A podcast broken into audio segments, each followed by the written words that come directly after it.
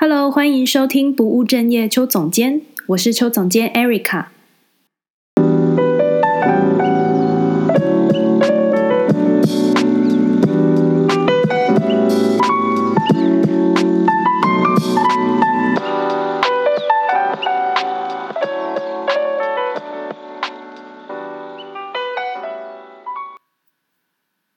欢迎收听今天的节目。星期五晚上，我想大家应该都去好好的 have fun 一下了，因为努力工作了一个星期，终于星期五晚上可以好好的放松了。所以今天的 podcast 呢，想要带给大家一个我最近看了觉得非常有感的电影，叫做《Young Promising Woman》，呃，中文是翻成《花样女子》。那我自己呢，最近是对于那种。嗯，结局非常出乎意料，或者是剧情也让我觉得很有意思的那一种，会觉得特别有兴趣。那我会陆续在我的 podcast 里面跟大家分享，然后以及我自己看了这这些电影之后的想法。那为什么会推荐这一部电影呢？最主要是因为它是跟性侵害有关的一个主题。但是他又把它拍得非常的生活化。所谓的生活化，就是像它里面聚焦的主题，就是关于酒后性侵这件事情。比如说夜店的捡尸文化，就是导演是怎么去描述这个事件的。那我觉得他这电影也可以让很多人去重新思考，说关于性侵害这件事情。嗯，加害者跟受害者，他们的角度跟他们的想法到底是什么？故事呢，一开始就是在说凯西这个女孩的故事。那因为她长得非常的漂亮，那每天晚上呢，她就会打扮不同成不同的样子，然后在酒吧里面啊，然后等着男人把她捡回家。那因为她长得非常的漂亮，所以。其实很容易就引起男人的注意。那这些男人呢，通常都会先关心他，然后问他说：“哦，你还好吗？那要不要我呃带你回去啊？或者是我陪你去哪里？”这样。那其实他们这些人就只是这些男人就只是在反复确认说：“哦，他真的已经喝到很忙了。”那可能就有一点半推半就的就把他，比如说带回家。那带回家的时候，就是。就是你也知道，男生通常把一个就是很醉的女生带回家，他们想要做的是什么？他们一定就是想要跟她发生关系嘛。那这时候呢，凯西就会呃说，就是哦，我不要。那当他说我不要的时候啊，这些男生通常都会因为呃觉得啊，反正你就是跟我回来了，你就是想要跟我发生关系啊，那就会嗯、有点要跟他霸王硬上钩这样。然后呢，有趣的是，在这时候呢，凯西就会非常的清醒，然后跟对方说：“我说我不要了，难道你没有听到吗？”那通常在这个时候呢，男生就会忽然间软掉了，就是整个气氛就整个冷掉，然后男生甚至会吓到，就想说：“呃，你刚刚不是醉了吗？为什么你看起来现在这么的正常？”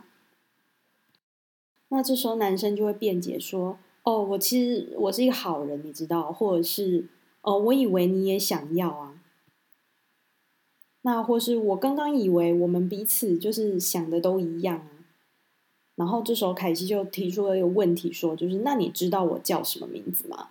你知道我兴趣是什么吗？等等之类的问题，那通常都会把对方就是吓坏了这样子，然后在事情发生之后呢，凯西就会拿出他的小本本。然后上面呢，就会记录他遇见的男人，然后做一个记号记号。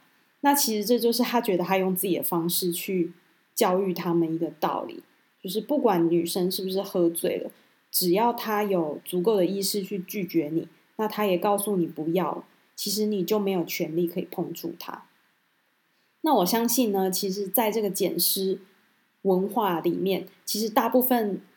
会被责备的通常都是女生，因为大家会觉得哦，好像就是他就是把自己喝的这么醉啊，那如果被人家怎么样的话，可能也是他自己就是自怎么讲咎由自取这样子。这就跟去检讨女生就是被性侵，因为自己穿的太性感啊，或者是裙子穿的太短啊什么这一类的议题，我觉得其实是一样的。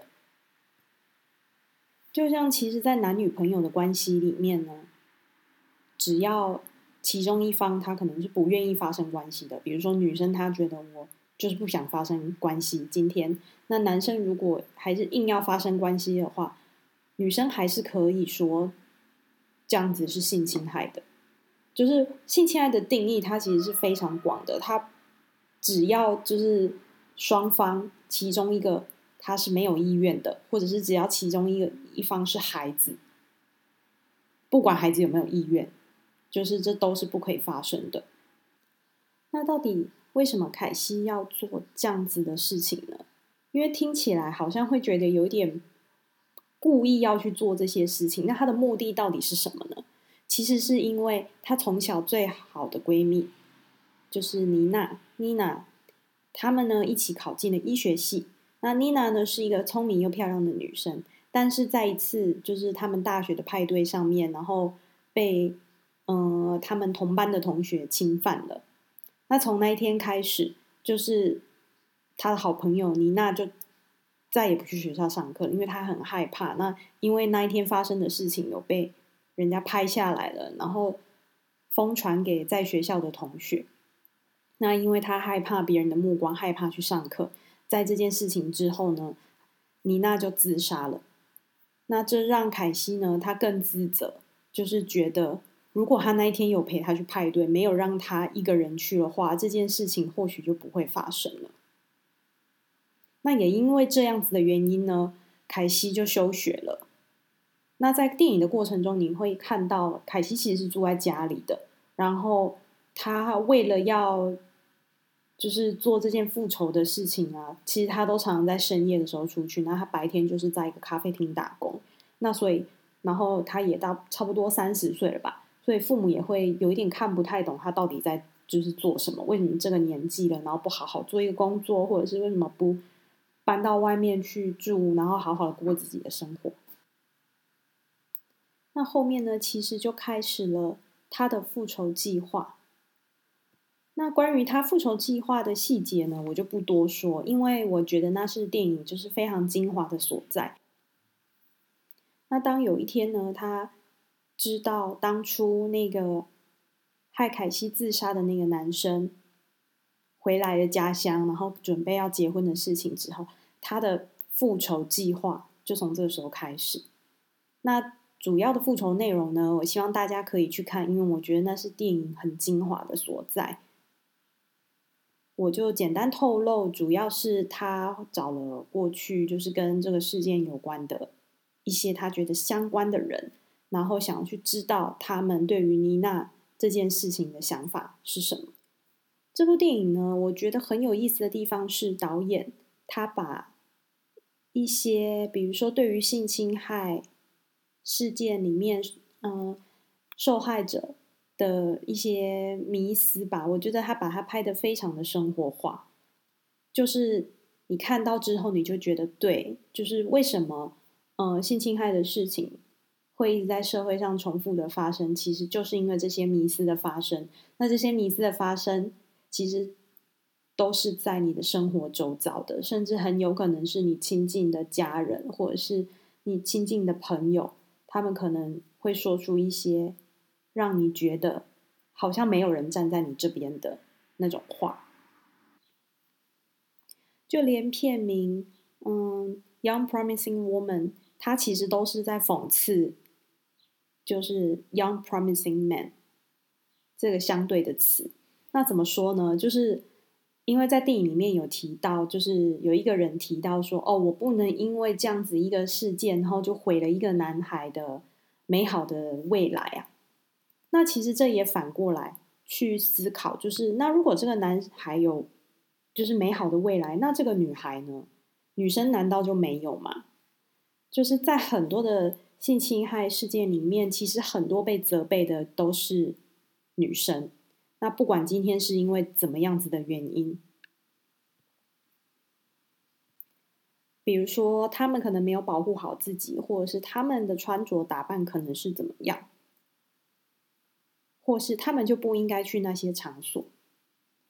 但其实很多性侵害事件的发生，它不一定是这些人的穿着是怎么样，是加害者当他们想要去侵犯别人的时候，他们可能没有办法及时刹车，他没有办法不去做这件事情。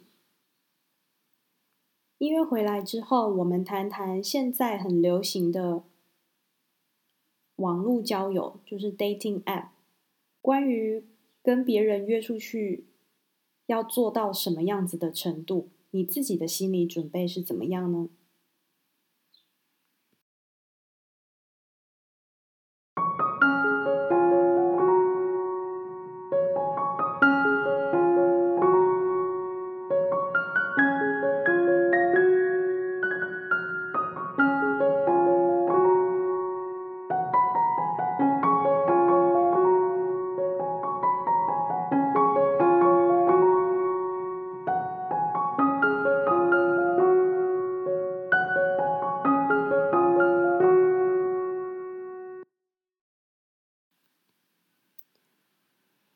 这几年呢、我发现不管是在就是欧洲啊、欧美，或者是在台湾，我也很听过我很多台湾朋友，他们都会用交友软体。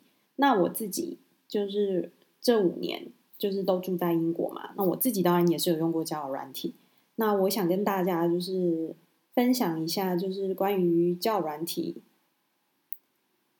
使用之前呢，你自己的心理准备度，还有你自己对于约会这件事情的期望是什么？我觉得要先设定好。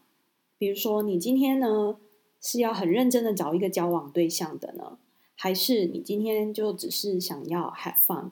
你想要找一个对象，就是可能好好的享受一下恋爱的感觉，或者是你今天就只是纯粹想要打炮？我觉得这三个。怎么讲？目的呢，其实是完全不一样的。比如说呢，你今天就是想要认真的找一个对象的，那在呃整个不管是审核或者是认识对象之前，我觉得你当然可以做更多的探索，比如说多聊天，或者是多见几次面。那如果你今天就已经准备好说，哦，我今天就只是想要可能。找人家发生一夜情的，其实这也没有什么，对不对？就如果你就是想要做这件事情的，那我觉得也也很好。我觉得前提就是你跟对方都是在一个资讯清楚的状态，然后对方的意愿或者是对方的想法，就是你们双方都是清楚的沟通过的。比如说你今天刚好找了对象，他也是就是想要一个一夜情的，我觉得那就很好啊，那表示你们的目的是一样的嘛，所以。就是比如说发生完一夜情之后，那当然就就比如说就没有再联络就好。但是我听到的很多，他们是如果你今天就是没有搞清楚你自己想要的是什么，然后你很有可能的贸然的跟他们发生关系，或者是你觉得好像不好意思拒绝。呃，欧洲人就是他们如果想要跟你发生关系的话，因为在我们之前的约会文化里面有谈到。嗯，就是欧美，我不要说美国啊，因为美国我不清楚。那大部分的欧洲人呢，我觉得他们不一定会觉得我今天是已经跟你是男女朋友的关系之后，我们才发生关系的。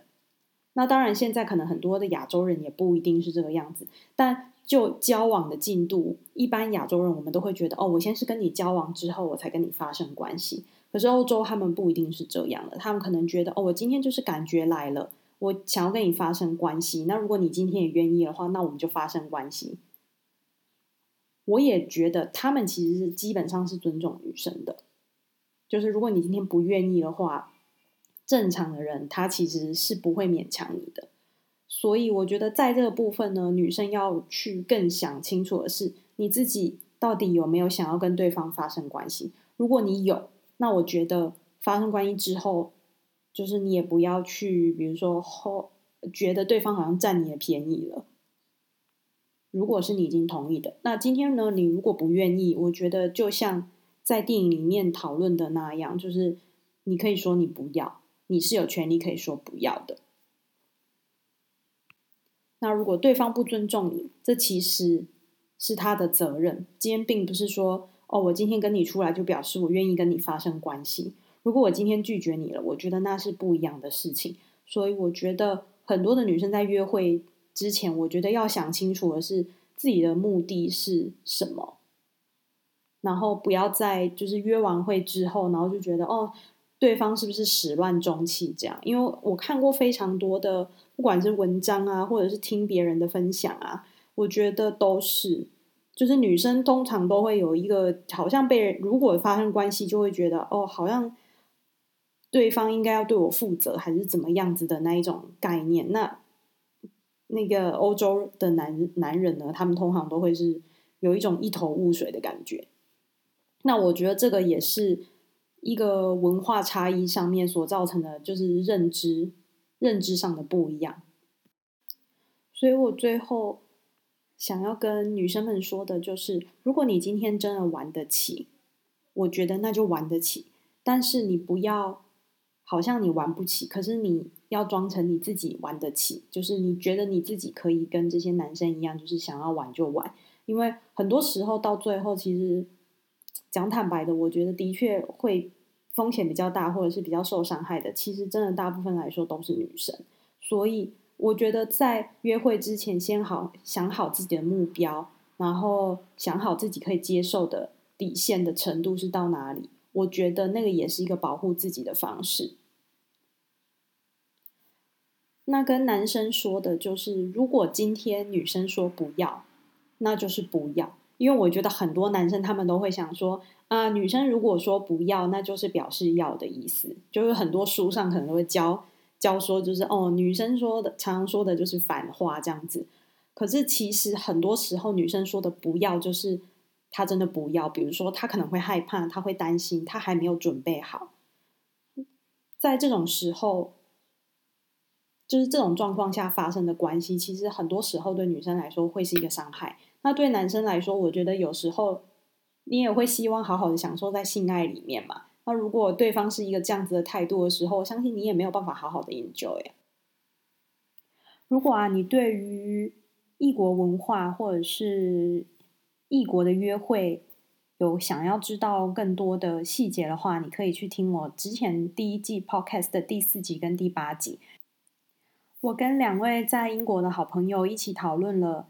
关于在亚洲跟在欧洲，就是约会上有什么不一样，就是一些观点上有什么不一样，然后还有一些爆笑的事情，以及在约会之前你可以注意一些什么事情。那如果有兴趣的，你就赶快去听哦。最后，希望你喜欢今天的节目。这是一部真的很不错的电影，那我觉得男生跟女生都非常的推荐去看。女生呢，你可以从你的另外一半或者是男生朋友的态度去看他们是怎么看待性侵害这件事情，就是非常的写实，也非常的可以让你真的去深思这件事。如果是发生在你认识的人、你的好朋友身上的时候，可以怎么样去帮助他们，或者是他们会有怎么样子的想法？我觉得这都是很可以。让人启发的一部电影。最后呢，想要跟大家说一下，如果你是收听用 iPhone 的手机收听 Podcast 的，如果你喜欢这集节目，或者是对我的节目觉得感兴趣，麻烦你拉到下面最下面，那给我打星评分。那也可以分享给更多你身边的朋友。知道这个节目，如果他们对于生涯探索，或者是对文化差异，或者是关系相关等等的心理学的议题有兴趣，他们可以收听我的节目。我们就下次见喽，拜拜。